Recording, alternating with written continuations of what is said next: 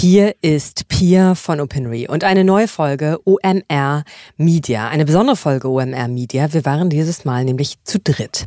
In der Aufmerksamkeitsökonomie des Internets gibt es eine journalistische Kategorie, die zwar häufig kritisiert wird, aber selten unter die Lupe genommen wird. Artikelüberschriften. Also jene 75 Zeichen, die einen Nutzer, eine Nutzerin in Millisekunden überzeugen sollen, 15, 15 Minuten ihrer Zeit für das Lesen eines Textes zu investieren investieren. Das Thema hat mich auch ähm, unter anderem deshalb beschäftigt, weil wir mit Opinory Nutzerinnen in Artikeln ähm, täglich millionenfach Fragen stellen, die eine Debatte auf ca. 80 Zeichen herunterkondensieren und dazu einladen sollen, die eigene Meinung zu äußern. Dafür verantwortlich ist Opinories Redaktionsleiter Thorsten Schlegel, der sich ähm, ja viele Gedanken dazu gemacht hat und viel Erfahrung mitbringt, Themen und Debatten auf einen Kern reduziert herunter zu brennen. Gemeinsam mit Thorsten habe ich mit jemandem gesprochen, der als Top-Experte für dieses Thema gilt, Oliver Michalski, Online-Chefredakteur der Welt. Und ja, die Reichweitenrekorde der Welt sind nicht nur zum Teil sehr kantiger politischer Positionierung zu verdanken, sondern auch Oliver Michalskis Expertise, wie ein Text zu verkaufen ist, um die bestmöglichen Reichweiten und Abo-Abschlüsse zu erzielen. Und darüber haben Thorsten und ich mit ihm gesprochen. Was definiert eine gute Artikelüberschrift, die weder verzerrt noch clickbaitet, die keine Erwartungen enttäuscht und gleichermaßen nicht langweilt. Wie unterscheiden sich diese Regeln je nach Distributionskanal, Homepage, SEO, Social Media, Zeitung? Wo fängt Clickbaiting an? Was sind Headline-Reizwörter und wie dosiert man sie richtig? Äh, und über vieles mehr haben wir mit Oliver Michalski gesprochen, der, Full Disclosure, auch mal für eine Weile mein Chef war. Von daher kann ich aus eigenster Erfahrung sagen, von diesem Mann kann man was lernen. Viel Spaß dabei dabei. Wir haben mit Opino ja ein paar Jahre darin Erfahrung gesammelt, wie Fragen beschaffen sein müssen, um eine Leserschaft zu aktivieren. Und ähm, diese Erfahrung ist hier im Podcast, diese Folge repräsentiert durch Opinories äh, Redaktionsleiter Thorsten. Ähm, und du wiederum hast Jahrzehnte Erfahrung mit eigentlich allem, was den digitalen ähm, Publikationsworkflow angeht, aber auch insbesondere, oder so habe ich dich kennengelernt, auch mit Überschriften. Und wir wollen mit dir über die Regeln Gesetze und Wirkungsweisen von Zeilen sprechen. Also wie bringt man in, mit 70, 80 Zeichen eine Person im Internet dazu, etwas zu tun, wie fünf Minuten ihrer Zeit in einen Text zu investieren. In unserem Fall ist das ihre Meinung abzugeben. Aber ähm, auf dich und deine Erfahrung geguckt. Wie mh, mm, breit eingestiegen, was definiert eine gute Artikelüberschrift? Ich fange aber mit ganz langweiligen Sachen an, nämlich sie muss richtig sein. Sie muss total, sie muss total zutreffen was den Artikel betrifft. Und sie muss präzise sein. So dieses Sagen, was ist. Damit fängt es an. Ja, und da spreche ich jetzt noch nicht von besonderem Glanz, sondern tatsächlich von den journalistischen Basics, die dort ähm, berücksichtigt werden müssen. Und damit steht und fällt eine gute Überschrift. Wie gesagt, klingt total langweilig, aber es muss erstmal zutreffen. Und dann kommen wir in die Spezifika von Überschriften, dass sie logischerweise kurz sind. Ja, 85 Zeichen ist nicht viel. Ja, wir können sicherlich nachher noch reden über Unterschied Printüberschriften Zeitung, äh, und äh, Digitalüberschriften. Ähm, sie muss aus der Kürze muss eine Prägnanz entstehen. Eine Prägnanz, die gerinnt aus Kürze und Inhalt.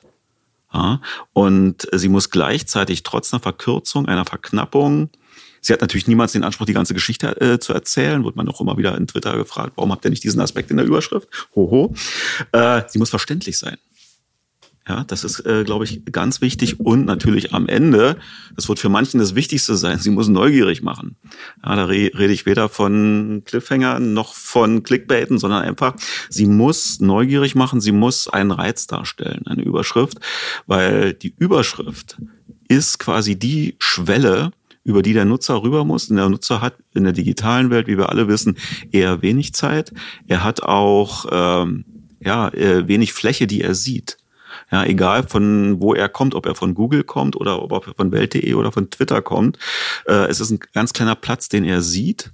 Und es ist ein sehr formatierter Platz. Der, wo es nicht die Möglichkeit gibt, diesen Platz aufzupumpen wie in einer Zeitung auf fünfspaltig, sechsspaltig oder eine Doppelseite, garniert mit einem großen Bild, sondern es ist immer wieder derselbe kleine Platz, aus dem eine Wirkung hervorgehen muss, die sagt, es ist interessant, es ist relevant, es macht mich neugierig.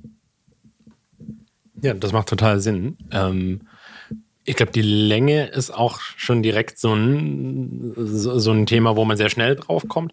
Bei Opinory sind wir zum Beispiel immer begrenzt auf 75 Zeichen, weil sonst einfach das Tool, in dem wir stattfinden, aufhört.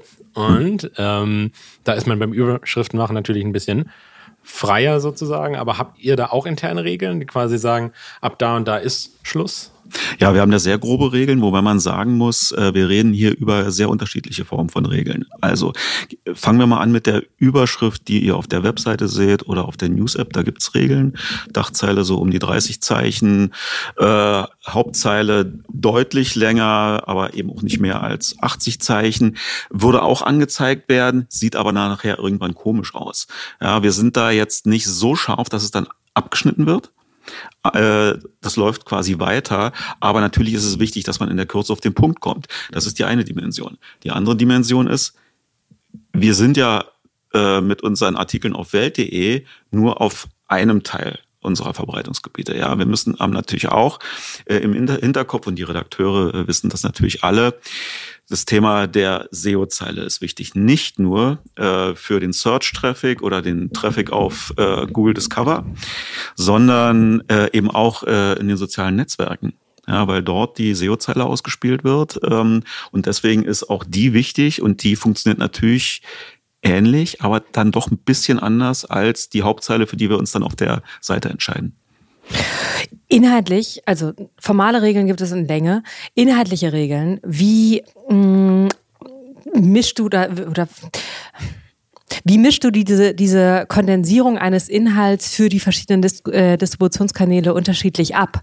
Also was muss zum Beispiel für eine äh, Social Media Zeile gegeben sein, was auf der, äh, auf der Homepage vernachlässigt werden kann? Ich finde, da sollten wir die Social Media Experten reden lassen. Das, äh, das bin ich nicht. Ähm, ich glaube, wichtig ist vor allem, dass wir in äh, Klarheit unterscheiden zwischen, auch erkennbar unterscheiden für Nutzer. Das ist eine Nachricht ja, die klingt anders als äh, die Überschrift ähm, eines Hintergrundartikels oder eines Interviews. Glaube, das sind eher die Sachen, über die sich die Redakteure äh, Gedanken machen. Eine Nachrichtenzeile ist sehr stark aktiv. Irgendjemand hat etwas gemacht und wir sagen eben, Scholz fordert Schuldenbremse mal nur so als Beispiel, ähm, und äh, schreiben zum Beispiel nicht, Scholz forderte Schuldenbremse, äh, weil wir sehr, sehr aktiv sind und äh, alle, nicht wir, sondern alle anderen äh, natürlich auch. Ähm, und versuchen die Nachricht zu, äh, auf ihren Kern zu bringen. Bei einem anderen Artikel, der womöglich dies analysiert oder kommentiert, da kann die Überschrift eine ganz andere Schwingung haben, muss sie auch, ja, äh, weil sie sich natürlich unterscheiden soll von der Nachricht. Und da gibt's halt die Möglichkeiten dann tatsächlich auch, äh, mehr Überraschung zu bringen bei dieser Scholz-Zeile. Da muss die Scholz-Zeile an sich die Überraschung sein. Ja, Scholz will Schuldenbremse äh, oder Scholz will keine Schuldenbremse, völlig egal. Äh, der Kommentar dazu, ja, der versucht sich an einem Spin. Warum ist das interessant? Ja, und was ist das, worüber du als Nutzer nachdenken solltest, äh, wenn du dich mit diesem Thema beschäftigst und wir geben dir hier äh, einen Hinweis darauf, wie wir das sehen, wie wir das einschätzen oder wie Experten das einschätzen äh, und geben dir damit äh, einen Eindruck, der weit über die Nachricht hinausgeht. Und das kann man in einer, in einer Überschriftenzeile auch sehr gut dokumentieren. Und wie, wie ist das bei zum Beispiel bei sehr aktuellen Themen, die dann auch als, als Eilmeldung oder als Push-Meldung rausgegeben werden? Ähm, was sind da die Unterschiede? Also ich habe zum Beispiel als ein, ein Negativbeispiel, das mir in letzter Zeit oft aufgefallen ist, dass es so einen Hang zu Cliffhangern mhm. gibt, dass einem mhm. tatsächlich auch bewusst ein bisschen was weggenommen wird. Also so im Extremfall sowas wie Tornado-Warnung in Landkreis Punkt, Punkt, Punkt. Und dann mhm. irgendwie so, ah ja, sterbe ich jetzt oder nicht. Ähm, Gibt es da, ähm, was würdest du sagen, so was macht den Unterschied aus zwischen einer guten Push-Headline versus einer Online-Headline und was sind da Do's und Don'ts? Also den, das Beispiel, was du eben genannt hast, das sollte man nicht machen. Ja, weil das äh, zu sehr mit dem Nutzer spielt, vor allem in einer womöglich bedrohlichen Situation. Das macht man nicht.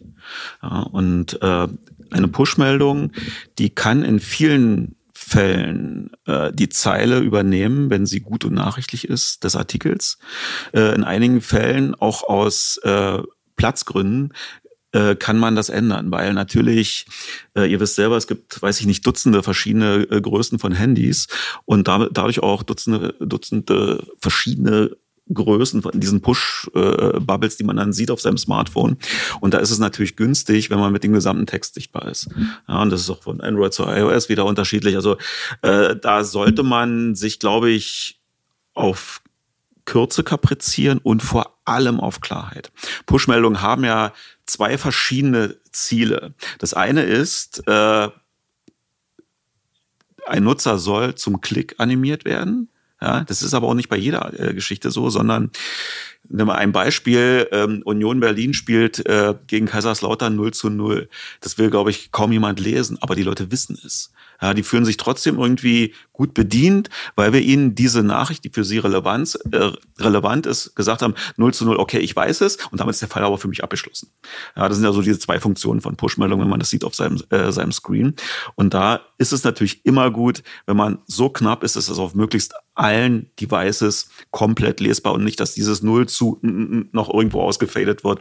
Das ist dann nicht gut und deswegen drängen wir da sehr auf Kürze und Prägnanz.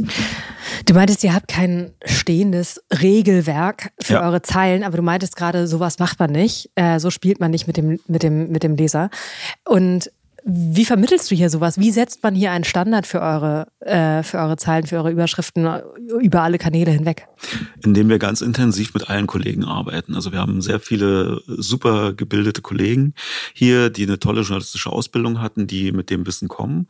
Und dieses Wissen, das äh, ja, das, das äh, versuchen wir immer wieder zu vertiefen ähm, im äh, direkten Gespräch im Newsroom oder gern auch äh, via Chat in, in Homeoffice-Zeiten, äh, dass wir über äh, Zeilen diskutieren. Äh, wir reden sehr oft in äh, Zeitkritiken darüber und ähm, gehen aber davon aus, dass alle Kollegen ganz klar wissen, was ist der Unterschied zwischen einer Nachrichtenüberschrift oder einer Kommentarüberschrift. Äh, was sind so äh, die Regeln, die äh, gesetzt sind in Sachen Länge? Ja, das muss klar sein, weil gerade im Digitalen natürlich Schnelligkeit auch ein Wert ist. Ähm, und äh, ich nicht möchte, dass ein Kollege, der gerade an der Breaking News zum Platzen der Ampel erstmal in einem 28-seitigen äh, Nachschlagewerk nachguckt, ach, wie lang darf denn die Überschrift sein? Ähm, und dann sind weitere fünf Minuten vergangen. Das ist Routine. Das ist eine Art positive Routine, dass die Kollegen das in sich drin haben. Dass wir natürlich auch permanent drüber reden, ist auch klar. Und dass da auch womöglich über das Sprechen äh, darüber, ich nenne auch, kann auch gleich äh, ein Beispiel nennen, ähm, dass wir Dinge, die sich verändern, auch eher mündlich äh, kommunizieren und dann immer wieder drüber reden. Also ein Beispiel ist, ähm, die, äh, die Kollegen wissen, wie lang eine SEO-Zeile sein muss. Die wissen aber gleichzeitig auch, ähm, dass ähm, die äh, es eine längere, äh, dass äh, mehr Zeichen auf äh, Google Discover angezeigt werden als äh, in der Google Search. Das war jetzt diese Woche zum Beispiel gerade ein Thema bei uns. Unsere SEO-Kollegen haben einen Vortrag gehalten in der Morgenkonferenz und äh, wir haben einfach ja schon lange erkannt, wie andere Publisher auch, dass Google Discover äh, wirklich eine äh, ein sehr wichtiger Referrer ist, ja, der sich sehr stark entwickelt hat für die äh, für die digitalen Publisher in den äh, in den vergangenen äh, Jahren und dass dort einfach äh, etwas andere Regeln gelten als für die Google Search. Hat auch mit den Bildern zu tun, hat aber auch äh, mit der äh, Länge der SEO-Zeile zu tun, äh, was jetzt aber nicht heißt, dass die Kollegen jetzt da nur an Google Discover denken, sondern einfach nur im Kopf haben bei der SEO-Zeile wie lang sollte es so in etwa sein? Ja, und dafür ein Gefühl zu entwickeln, dass das dann nachher automatisch auch aus der Tastatur fließt, sozusagen, oder aus den Fingern. Ähm, ja, bei der SEO-Zeile denke ich daran und daran und optimalerweise passt das äh, maximal in dieses Google Discover-Feld rein. Du hast gerade schon so verschiedene Genres angesprochen ähm, oder verschiedene Texttypen, die mit verschiedenen Überschriften einhergehen.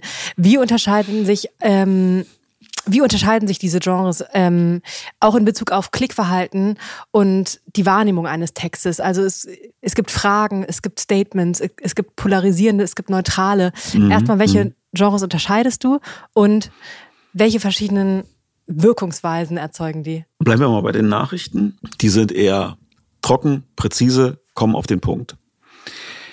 Andere Überschriften, sagen wir mal ein Interview.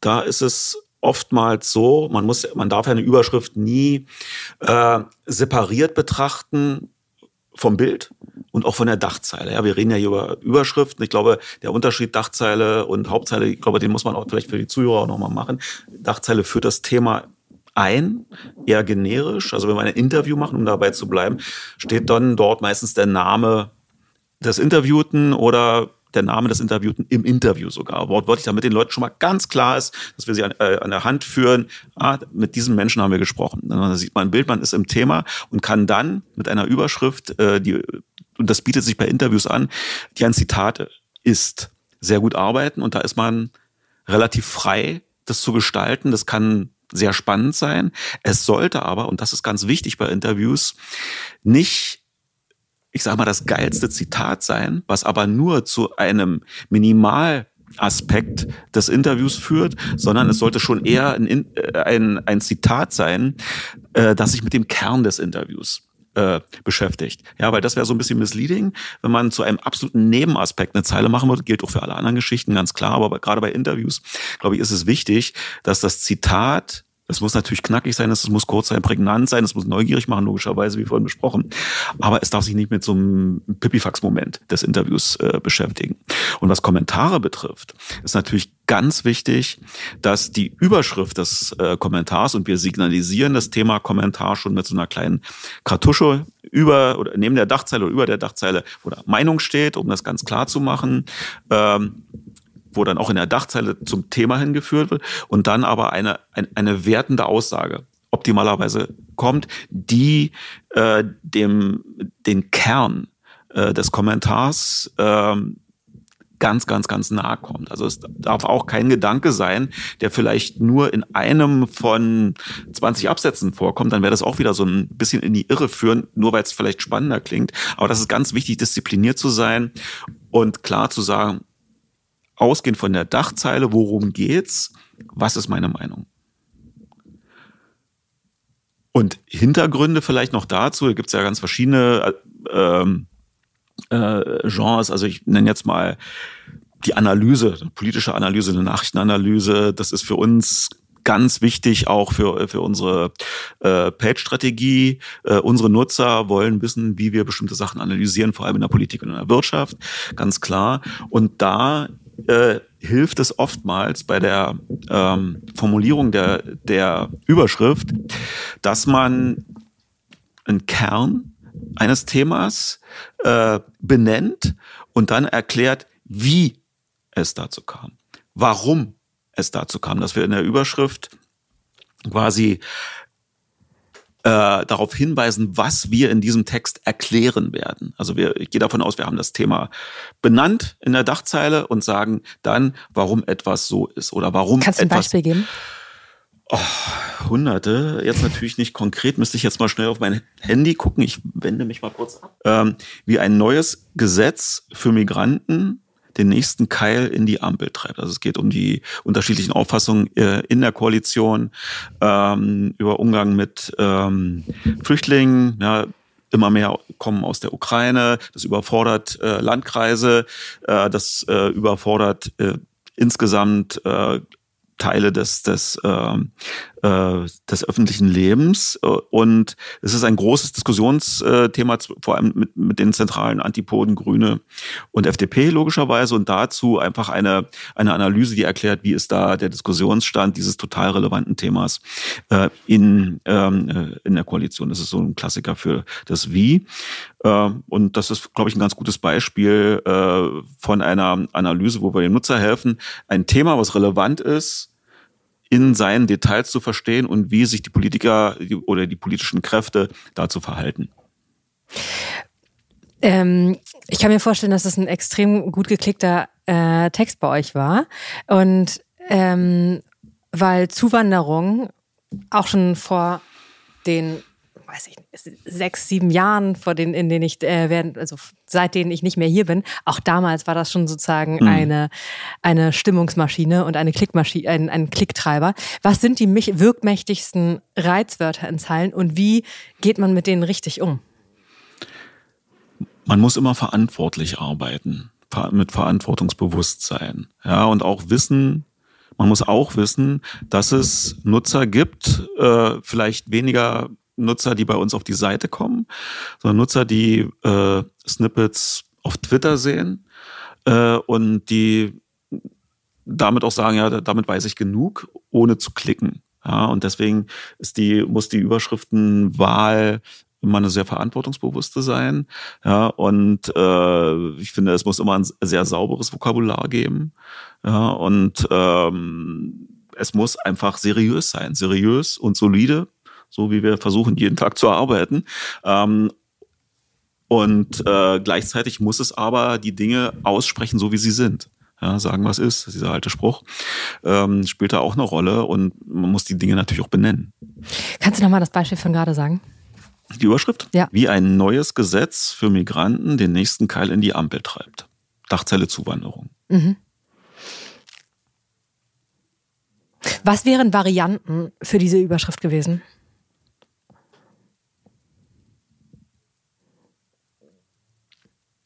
Kann dir Zeit ja. geben und dabei eine Beschreibung geben, die ich von dir habe.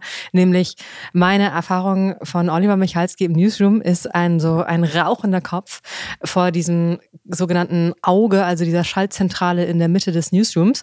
Und ähm, es werden so feurig Überschriften verbessert. das kann so nicht bleiben. wenn er einen Termin hat, steht man da vorne und wartet und wartet, aber hier muss noch, hier, das, das muss noch hier den richtigen Spin bekommen. Das ist noch nicht, und der, die Mischung funktioniert nicht. Und ähm, es gibt ja für jeden Text verschiedenste Varianten dieser Verdichtung und dieser, ähm, dieser Extrahierung von der DNA eines Textes und eines Themas. Und was wäre hier eine, eine andere Option gewesen? Man hätte sehr nah an Zitate gehen können aus diesem Text das hätte den Text auch hergegeben, aber es wäre ihm nicht gerecht geworden, indem man sich auf die Seite äh, einer der handelnden äh, ähm, Personen, beziehungsweise in diesem Fall Parteien, stellt, äh, was vielleicht sogar besser geklickt worden wäre, keine Ahnung, ähm, die CDU schimpft, das ist ein Amnestiegesetz. Ja, die Unionsstimmen sind dazu auch drin. Und äh, uns war es wichtig, bei der Geschichte einfach zu sagen, da gibt es ein Problem in der Ampel. Ja, weil die Ampel ist entscheidend, die CDU ist überhaupt nicht entscheidender im Moment. Ja, und äh, deswegen haben wir so eine Zeile äh, gewählt, die zeigt, es gibt da unterschiedliche Meinungen, die äh, sind so stark, dass es da zum Problem kommt. Und wie, wie ist das, wir es gerade von, von Reizwörtern hatten, dass es eher thematisch war sozusagen, aber gibt es auch sowas, dass sich bestimmtes Vokabular manchmal so ein bisschen einschleicht über die Zeit? Also zum Beispiel äh, Olaf Scholz als Beispiel mit der Bazooka und mm, dem Wumms und mm, dem Doppelwumms. Mm. Das sind ja so, so Worte, die man so dankbar aufgreift irgendwie und dann ist auf einmal alles Wumms und Bazooka und ertappt man sich dann manchmal selber, dass man denkt, Moment mal, ich äh, äh, rede jetzt irgendwie nur noch so in den Schlagwörtern von, von Person XY. Söder ist ja auch super in seinen, dass er seine Lieblingswörter platziert bekommt irgendwie. Ähm, ist da, wie, wie, wie, trennt man das ein bisschen, dass man dann aufpasst, was da noch von einem selbst kommt oder was man da quasi irgendwie äh, wiederholt? Also ich bin ja sehr dankbar für die Frage, weil die ist eine der relevantesten aktuell. Ja, weil mit diesem äh, Bums, so wie früher die Bazooka, natürlich ein, ein Narrativ entstehen soll. Nicht vor uns, sondern vor den Menschen da draußen, die das wahrnehmen. Ja, und das ist unsere Verantwortung. Natürlich müssen wir auch mal eine Zeile daraus machen, vor allem wenn es neu ist. Ja, also wenn Scholz da den Bums zum ersten Mal erklärt. Danach sollte man damit aber sehr vorsichtig umgehen und eher eine eigene Sprache dafür finden. Was nicht heißt, dass man äh, äh, in einem völlig anderen Kontext ja, äh, keine Ahnung jetzt wo, aber diese, dieses Wumsbild nochmal aufnimmt, äh, um etwas zu verdeutlichen. Wir hatten auch mal, ich glaube, irgendwann in irgendeinem anderen Ressort äh, auch mal die Idee, das über die Bazooka zu verkaufen, weil das gerade ganz bekannt war. Das hat überhaupt nichts mit Draghi und mit whatever it takes zu tun. Äh, das war irgendwie ein interessantes Bild, aber sollte man sehr vorsichtig mit sein, weil es, es ist total äh, belegt mit der Ursprungsbedeutung. Ja, und man kann damit äh, eher, glaube ich, die Leute in die Irre führen, äh, wenn man damit nicht vorsichtig umgeht. Und man sollte natürlich in der weiteren Berichterstattung jetzt über die Pakete. Und wir hatten auch heute, heute ist ja der Doppelwumms ähm, auch ähm, im, im, im Bundestag ja äh, äh, bestätigt worden. Äh, Gab es ja die Abstimmung darüber im Bundestag. Und der, da kam dann der Doppelwumms nochmal bei uns im Text vor, aber nicht in der Überschrift. Ja, also das, was dann Scholz als Doppelwumms äh, bezeichnete, also Bundestag äh, verabschiedet 200 Milliarden Paket. So, das war die Zeile bei uns. Ganz nüchtern. Das ist natürlich verlockend quasi, so ein natürlich. Wort aufzugreifen. Ja. Ähm, und das, da sind wir auch so ein bisschen bei beim Thema Klischees sozusagen. Und ab wann würdest du auch sagen, ist was zum Beispiel zu einfach oder zu offenliegend? Also es gibt ja zum Beispiel solche Wortspiele, die einem irgendwie ins Gesicht springen, wenn jemand einen Namen hat, wie also Fußballtrainer Markus Anfang oder so. Ne? Mhm. Ne? Also dass man sich auch zurückhalten muss manchmal und sagt so, okay, ich mache jetzt nichts, aller Anfang ist schwer oder haha. Ähm, Niemals Jokes mit Namen. Weder im Positiven noch im Negativen. Absolutes No, No, No. Weil niemand kann was für seinen Namen. Ja, und das kann, das darf für uns als seriösem äh, Portal und seriöser Zeitung, das darf keine Rolle spielen, wie, wie jemand heißt. Gibt es sonst, also außerdem noch so Sachen, wo, wo du die, also irgendwie Klischees, die dich so ein bisschen auf die Palme bringen, wo du irgendwie sagst, ah, das schon wieder, oder? Äh? Ich ändere Zeilen, äh, wenn es geht. Wenn dort darüber berichtet wird, dass irgendetwas nicht ist. Also, äh, ich habe ja mal ein paar Jahre in der Lokalredaktion der Berliner Morgenpost gearbeitet und da war der Running Gag, wir machen keine Geschichte über keinen Mord in Britz. Na, kein Mord in Britz ist einfach keine Geschichte. Ja, und äh, man sieht es auch sehr deutlich. Ähm, wir schauen uns natürlich auch an, wie Geschichten funktionieren. Zeilen, die irgendetwas verneinen oder sagen, irgendetwas ist nicht. Ja, die funktionieren auch nicht. Ja, wenn kein Mord in Britz, dann braucht er nicht berichten. Na? Und äh, deswegen sollte man da intelligentere Lösungen finden, um die Leute neugierig zu machen für die Geschichte. Ja, und auf die Geschichte. Und äh, deswegen äh, versuchen wir zu vermeiden, das Wort nicht äh, und auch kein in der Zeile zu haben. Es sei denn, es gibt gar keine Alternative, aber in fast allen Fällen gibt es eine äh, Alternative. Und was dann noch hinzukommt, sind, sind Blähwörter ja, auch zum Beispiel, was in, den, in 98 Prozent aller Fällen völlig überflüssig ist. Es geht rein bis in Bildunterschriften.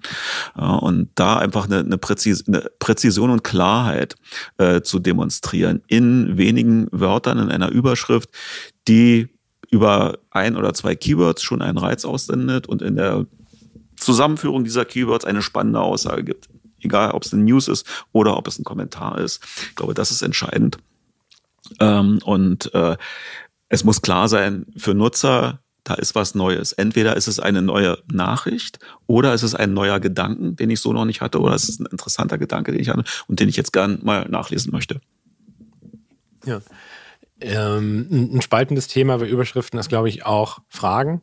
Also mhm. bei uns im Opinory mhm. Newsroom schreiben wir ja den ganzen Tag Fragen. Ja. Ich bin manchmal immer ganz dankbar dafür, wenn eine Artikelüberschrift eine Frage ist, die ich dann direkt aufnehmen mhm. kann sozusagen mhm. und den Leuten in Kredenzen kann so, na frag die Leute doch. Ähm, wie, wie stehst du dazu? Es gibt ja zum Beispiel auch den, den Satz, wenn eine Überschrift eine Frage enthält, dann ist die Antwort eigentlich immer nein. Nicht zwingend. Also man sollte Fragen sehr dosiert verwenden in Überschriften, weil die Nutzer erwarten, dass wir Antworten geben. Ganz klar. Ja, wir sind nicht dazu da, Fragen zu stellen, die dann offen bleiben. Es sei denn, es ist ein rhetorisches Konstrukt für einen Kommentar. Ja, aber selbst da ist es eher zweifelhaft. Ja, und ähm, wir, das bestätigen übrigens auch Zahlen. Ähm, wir sind ja auf unserem strategischen Weg, viele digitale Abonnenten äh, zu, äh, an uns zu binden, was auch wirklich gut funktioniert. Ähm, und wir stellen halt fest, dass äh, Geschichten eher nicht konvertieren, wenn in der Überschrift eine Frage steht, sondern die Leute erwarten einer Antwort oder den Hinweis, in welche Richtung die Antwort gehen kann oder den Hinweis darauf, welches Denkmodell der, äh, der Autor äh, im Kopf hat, ja, in welche Richtung das führt. Also man will schon irgendwo die Richtung sehen und es nicht so total offen äh, haben, aber es kann manchmal durchaus, es ist ganz selten, deswegen fällt mir jetzt auch gar kein Beispiel ein aus der jüngeren Zeit. Es ist eher nicht der Fall, dass wir dort mit Fragezeichen äh, äh, Überschriften arbeiten. Gibt es äh, so Evergreen-Klassiker-Formulierungsweisen, die du auch manchmal aus der Schublade holst? Was immer super funktioniert, ist eine Abwandlung. Da kann man nur einmal im halben Jahr machen, aber funktioniert, hat bislang immer funktioniert. Eine Abwandlung ähm, von ähm, irgendjemandes Werk und irgendjemandes Beitrag. Mhm. Also wer, Gottes Werk und Teufels Beitrag genau. als ja okay Variante. Genau. genau. Ich habe eine Zeit lang sehr oft gesehen äh, die mehr von, die mehr vom guten Kita-Gesetz und ja. so weiter. Wie stehst du dazu? Geht gar nicht. Okay. Funktioniert nicht, weil was ist mehr? Ja? Äh, frag mal 18-jährige Nutzer, was ist eine mehr? Weiß doch kein Mensch. Ja, das ist, das ist ein, das ist ein äh, alter, altertümlicher Begriff, funktioniert nicht. Und wie ist es mit dem, mit dem Hammer? Bei der Bildzeitung ist das ein beliebtes Ding, dass in den letzten Jahren irgendwie alles immer der Gashammer oder der äh, Migrationshammer oder sonst was Hammer ist. Also ich finde, das ist äh, im Boulevardsprachgebrauch total legitim, finde ich. Ähm, Ob es jetzt funktioniert, ich glaube ja, sonst würden die Kollegen das nicht machen, weil da arbeiten totale Profis, überhaupt keine Frage.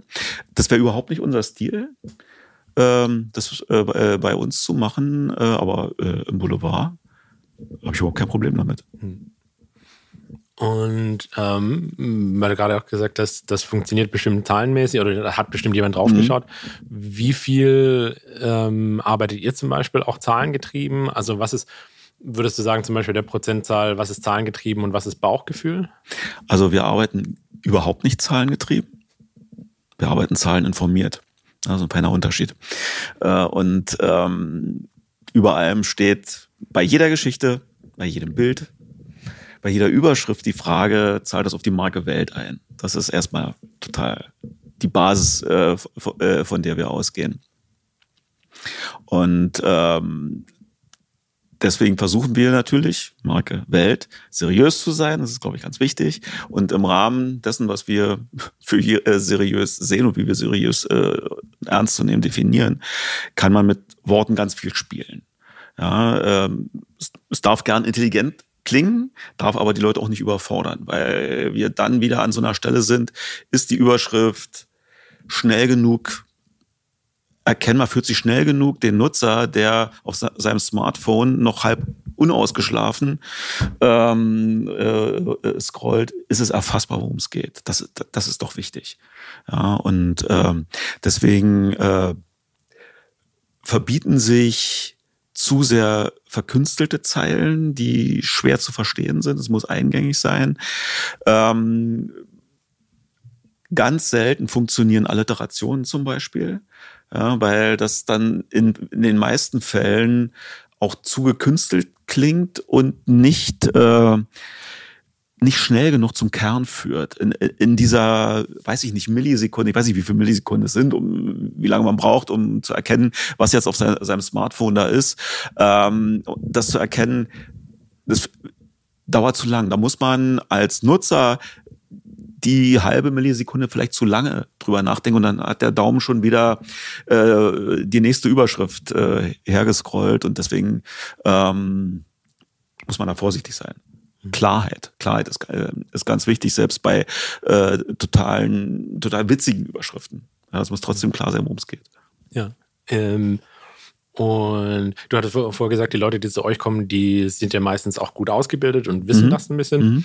Ähm, ich hatte mich auch gefragt, inwiefern ist das was, das man, das man lernt, also handwerklich sozusagen, und inwieweit ist das was, wo man, was auch von Talent abhängt. Also ein Beispiel bei uns zum Beispiel, wir hatten eine äh, Praktikantin, die zu uns kam und wir mussten dann so ein Paket an Umfragen schreiben für eine, eine Lifestyle-Publikation, also so ein bisschen äh, äh, Trash-TV-Geschichten und sowas. Da meinte sie zuerst, oh, das ist gar nicht meins. Da hatte ich kurz Sorgen gemacht. Aber dann kam sie zurück mit der ersten Frage und das war dann, wie findest du den neuen Bachelor? Und dann war sie hot, hot, hot oder not, not, not. Und dann war ich so, okay, gut, passt. Das passt wirklich, ja. äh, Mache ich mir keine Sorgen mehr mit ihr. Ähm, also was würdest du sagen, wie viel ist quasi Veranlagung und wie viel ist Handwerk? Also ich glaube, Veranlagung spielt im Journalismus schon eine Rolle. Ich glaube, unterschiedlich wie viel bei verschiedenen Personen, weil man natürlich auch einige Sachen lernen kann vom Abgucken her. Ich glaube, Überschriften, die ich vor 40 Jahren gemacht habe, waren teilweise auch schlecht. Ja, nur damals war das noch nicht messbar. Ähm, aber äh, man muss schon ein Gefühl dafür haben, einfach eine Geschichte zu kondensieren auf ihren zentralen Gedanken und dies in äh, in Worte umzusetzen. Das hat natürlich auch was mit der Bildung zu tun. Das hat damit zu tun, ob man in seiner Jugend und Kindheit viel gelesen hat, ja, ob man sich so, ob, ob man auch sonst sehr weltoffen ist, ob man sich überall umguckt und Reize auf einen einstrahlen lässt, das irgendwie reflektiert und daraus womöglich in der Bearbeitung einer Geschichte irgendetwas einbringen, wo man sagt, Mensch, daraus könnte ich eigentlich eine Überschrift machen. Ja, und äh, da kann man auch viel lernen. Ähm, da kann man äh, sich natürlich auch immer wieder Beispiele nehmen und deswegen reden wir auch in der Redaktion ähm, sehr häufig über ähm, über Überschriften und äh, wir ähm, arbeiten auch sehr intensiv äh, mit äh, der Möglichkeit, zumindest bei den zentralen äh, Geschichten mit Headline-Testing, aus dem man auch eine Menge lernen kann.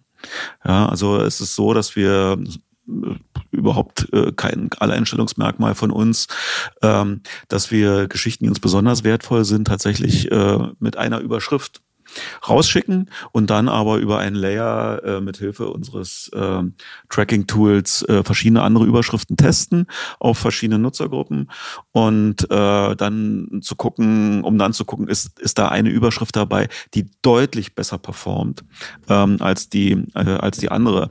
Ich hatte mal das große Glück, den großen Marty Barron zu treffen, den Chefredakteur der Washington Post von vor ein paar Jahren. Äh, und äh, der sagte damals, so einen irre klugen Satz kann nicht sein, dass ich äh, meinen besten Reporter für drei Monate auf eine teure Recherche äh, schicke, um dann, wenn die Geschichte da ist, sie nicht so auszureizen, äh, dass sie die maximale Reichweite bekommt. Ja, und deswegen machen wir sehr intensiv mit, äh, bei uns jetzt in, in dem Fall ist es äh, Chartbeat, äh, machen wir Headline-Tests äh, bei den wichtigen großen Geschichten, alle anderen machen es auch. Und äh, können da auch wirklich interessante Dinge ableiten. Also bis hin zu der Frage, es verliert immer die, äh, es verliert immer die Zeile, wo nicht drin steht. Es gibt ja diese zwei Parallelziele. Es gibt das Ziel, möglichst große Reichweite und möglichst viele Abo-Abschlüsse. Mhm. Und unterscheiden sich die Typen der Überschriften je nach Zielsetzung? Also das, was wir für die Reichweite machen, sind überwiegend Nachrichten. Ähm, die damit auch nachrichtlichere Zeilen haben und wo man viel weniger spielen kann. Äh, Kern unserer äh, äh unseres Welt Plus Angebots sind ja Analysen, Kommentare, Interviews, ähm, aufwendige Recherchen, wo wir in die Verkaufe der Artikel natürlich ähm, noch viel mehr Arbeit auch stecken äh, über ähm, Illustrationen als dieser Bilder zum Beispiel oder Collagen, aufwendige äh, Produktionen, die einfach das Besondere der Geschichte auch rausstellen. Und das muss sich natürlich am Ende auch in der Überschrift äh, niederschlagen. Ja, es gibt einige Weltplus-Geschichten, die auch stumpfe, in Anführungsstrichen, Nachrichten waren, die aber, äh, die wir so exklusiv fanden, ähm, dass wir sie für Plus gemacht haben und sie aber trotzdem eine Nachrichtenzeile hatten. Äh, das, aber das sind vielleicht fünf Prozent aller, äh, aller Plus-Geschichten. Alles andere sind tatsächlich vor allem Analyse, also, lösen also Stoffe oder Kommentare, Stoffe, wo man tatsächlich auch ein bisschen spielen kann und wo man versuchen kann, äh, in der Kombination aus Dachzeile, Hauptzeile Teasertext äh, logischerweise dort, wo er sichtbar ist, und Teaserbild eine Schwingung zu erzeugen, äh, bei der die Leute sagen, Mensch, das ist aber interessant, das möchte ich jetzt aber wissen. Kommt es vor, dass du über äh, die Zeile auf einer anderen Seite stolperst und sagst, shit, den Spin hätten wir auch nehmen können? Oder? Total, natürlich, natürlich. Aber wir klauen dann nicht. Ja, natürlich. Nee, also äh, schönes Beispiel. Wir hatten eine äh, diese Woche, da war es genau andersrum. Ähm, wir hatten diese Woche eine Geschichte drauf, äh, ein Vorabdruck einer Autorin ähm, zu einem, einem aus einem Buch, da ging es um Beziehungen. Das hatte Spiegel Online auch, auch mit demselben Bild wie wir, einen Tag später, äh, auch bei Spiegel Plus, logischerweise, kann ich total verstehen. Ich fand, dass unsere Zeile besser war. Ich krieg's jetzt aber nicht mehr zusammen, aber natürlich gucken wir uns das an und sagen auch manchmal, ey, das ist aber toll, was die Kollegen von der Süddeutschen Zeitung da jetzt hingelegt haben bei der Zeile. Ähm, oder was überhaupt den Teaserbereich äh, äh, betrifft, da finde ich das, was die Kollegen von der Süddeutschen machen, ganz toll. Wir kommen zum Ende, es ist super schade. Ähm, letzte zwei Fragen. Ähm, kann man von Twitter lernen? Da müssen ja auch Sachverhalte auf sehr begrenzte Zeichenzahl heruntergebrochen sein. Oder ähm, funktioniert Twitter auch als Zeilenmacher? Also kann schon sein, wenn zu einem Thema dort ein origineller Gedanke geäußert wird würde ich jetzt nicht ausschließen, eher selten. Ja, man darf vor allem nicht dann in die Threads reingucken, man dann die Menschen, einige Menschen sieht, die dann kommentieren, dann kriegt man dann eher schlechte Laune. Äh, aber grundsätzlich ja, ich meine, das ist ja ein Ordner einer, einer Blitzkommunikation. Äh, oftmals sehr unerfreulich. Ähm, aber klar, auf Twitter sind ja auch sehr kluge Menschen ähm, und die formulieren auch gut und es kann durchaus sein, aber ist mir jetzt relativ selten passiert, dass ich mir da was äh, abgeschaut habe. Äh, ja, dann äh, haben wir die letzte Frage schon. Und zwar kurzer Test zum Schluss. Ähm, wenn morgen die Ampel zerbricht, was ist die Zeile? Kommt drauf an, wer dort der Aktive ist. Ne? Damit fängt es an. FDP lässt Ampelregierung platzen, wäre eine Möglichkeit. Oder Lindner lässt Ampelregierung platzen. Oder ähm, ja, so, sowas in der Richtung. Also wirklich aktiv ne? und dort auch gleich sagen, wer war's. Ne, ich glaube, das ist wichtig. Ne? Nicht äh, irgendwie äh, Bundesregierung äh, gescheitert, ähm, einer der drei war's. Das, das, also das, das, äh, das wäre da nicht angemessen, weil da, äh, das ist so relevant, so groß, ja, dass man da totale Klarheit für äh, ähm, äh, schaffen muss und da eben auch sagen, wer ist da der Aktive, wer hat's betrieben. Allerletzte Frage. In den Momenten, wo sowas passiert, wo so eine Breaking News reinkommt, geht da, steigt da deine Stimmung oder denkst du, scheiße? Ja, es kommt drauf an. Also es gibt interessante Meldungen, die findet man als Journalist interessant und es gibt interessante Meldungen, die holen einen so runter, also vor allem im Ukraine-Kontext. Das war jetzt echt ein schlimmes, ja fast schon dreiviertel Jahr oder halbes Jahr, äh, was da an News kam, die wir dann auch als Eilmeldungen machen mussten, wo man ehrlich gesagt überhaupt keine Lust hat, eine gute Zeile zu formulieren. Weil man denkt, das muss doch, das, das kann doch nicht wahr sein.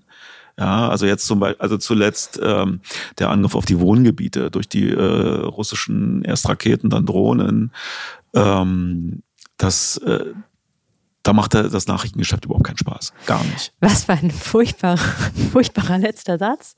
Ja. Aber ich kenne dein Zeitbudget und ähm, ich glaube, wir sind fast daran, es überzustrapazieren. Deswegen einfach nur vielen Dank. Gerne. Dankeschön.